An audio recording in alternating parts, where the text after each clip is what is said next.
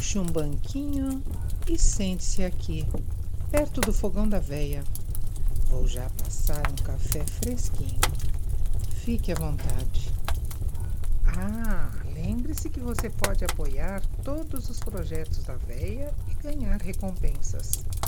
Dá uma olhada lá no padrim.com.br ou no PicPay.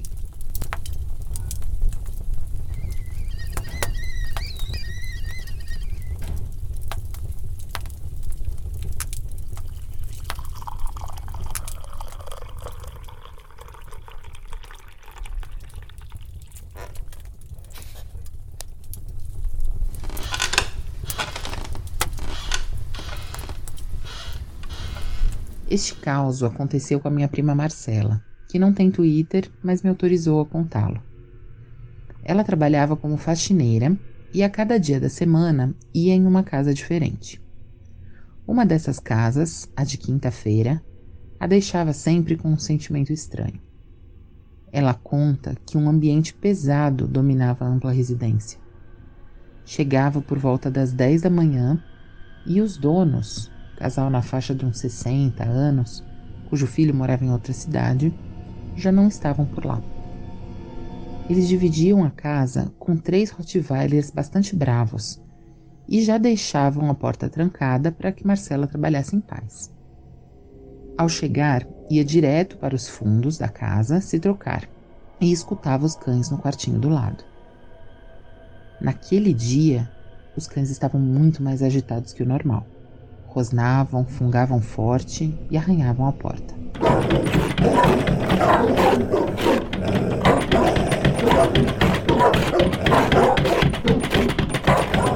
Marcela tinha pavor deles. Rapidamente se trocou e iniciou as tarefas. Subiu para os quartos com a sensação de que alguém a observava. Durante toda a faxina no segundo andar, um sentimento ruim a afligia Começou a ficar assustada. Olhava para trás com frequência e tinha a impressão de que alguém corria por ali.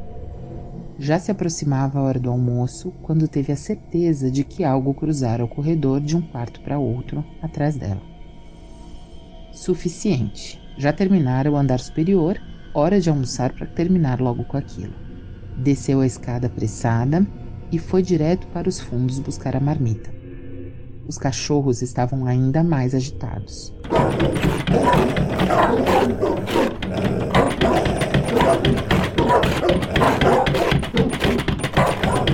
Parecia que estraçalhariam a porta. Por um segundo, pensou que a companhia canina poderia acalmar o ambiente, mas logo enfiou na cabeça que não era nada demais. Levou sua refeição para a cozinha e reparou, enquanto esquentava o prato, em um papel sobre a mesa. Foi verificar e era um bilhete da dona da casa dizendo: Marcela, vamos para a casa do nosso filho e só retornaremos no domingo. Aproveite para limpar o quartinho dos cães. Eles vieram com a gente.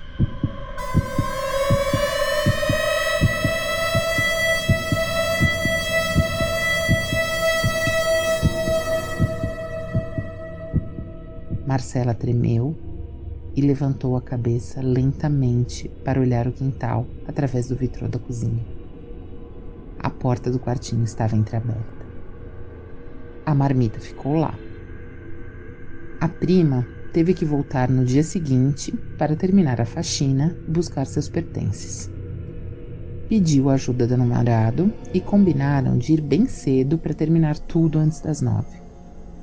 Às seis, Igor já buzinava com a moto em frente à casa da Marcela. Trocaram um beijo e seguiram até a casa.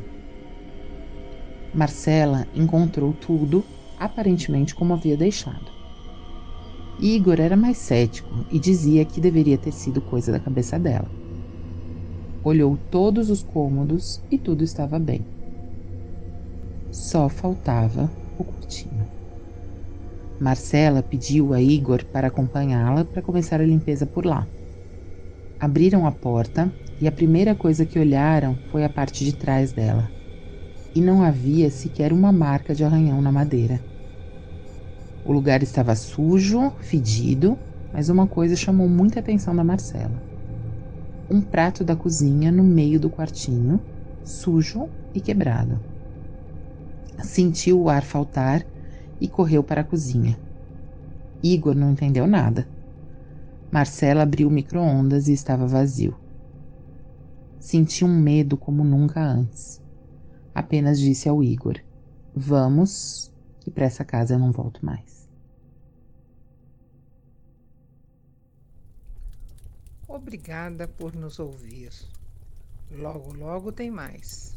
Até a próxima e bons sonhos.